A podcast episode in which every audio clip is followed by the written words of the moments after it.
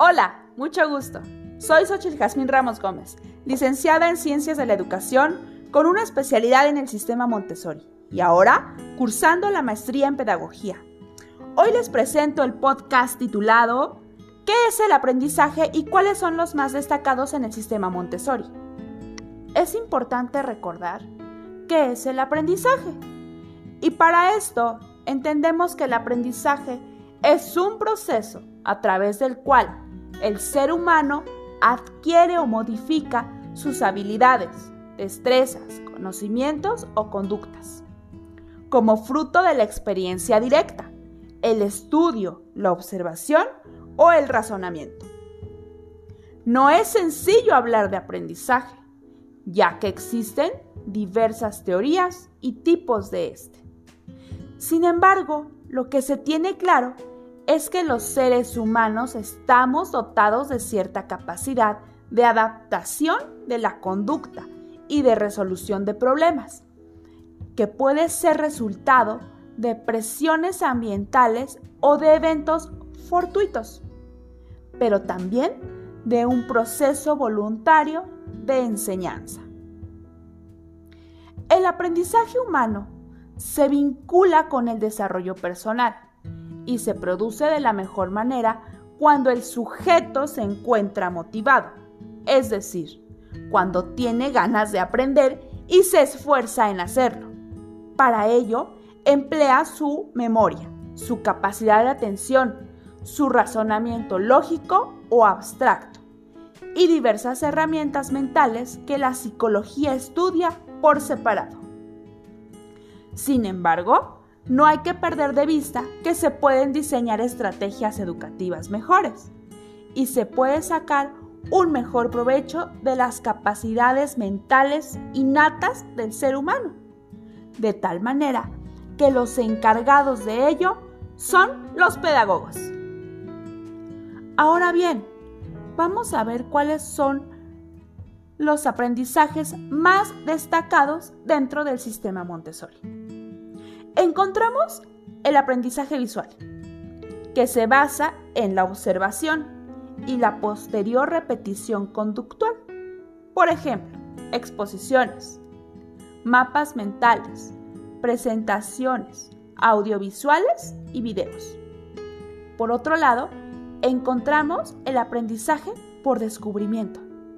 Es decir, en él implica que el alumno que aprende no reciba la información de manera pasiva, sino que descubra los conceptos y relaciones según su propio esquema cognitivo, elaborando sus propias respuestas de forma activa.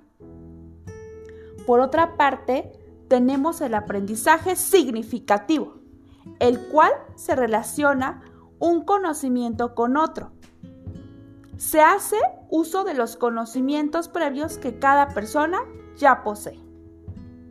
Otro tipo de aprendizaje es por ensayo y error, en el que se aprueba una respuesta a un problema tantas veces sea necesario para variar y encontrar la adecuada. Aprendizaje auditivo.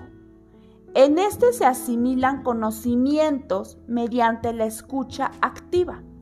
A menudo se combinan como refuerzo del aprendizaje visual u otro.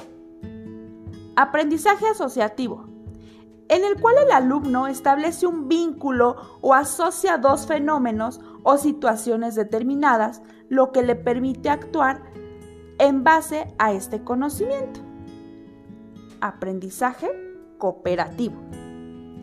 En este tipo de aprendizajes, los alumnos trabajan en grupo o en equipos. Allí se intercambia información y opiniones por parte de todos los miembros. Esto fomenta el desarrollo de habilidades lúdicas y sociales. Ejemplo, un experimento químico en un grupo. Aprendizaje innovador. Mediante este se intenta que el alumno produzca juicios valorativos y establezca rutas de aprendizaje para la elaboración de comportamientos basados en el desarrollo de sus diferentes habilidades. Y por último tenemos el aprendizaje kinestésico. Es un tipo de aprendizaje que se caracteriza por una mayor facilidad para almacenar conocimientos y habilidades que estén relacionados con actividades físicas y la manipulación de objetos. Ejemplo, una persona kinestésica aprenderá mejor una receta preparándola directamente que viendo un video. Como podrán darse cuenta, existe un sinnúmero de tipos de aprendizaje que como pedagogo debemos de conocer para llevarlos a la práctica diaria con nuestros propios alumnos. La mayor señal del éxito de un profesor es poder decir, ahora los niños trabajan como si yo no existiera. María Montessori. Muchas gracias y nos vemos en una segunda edición.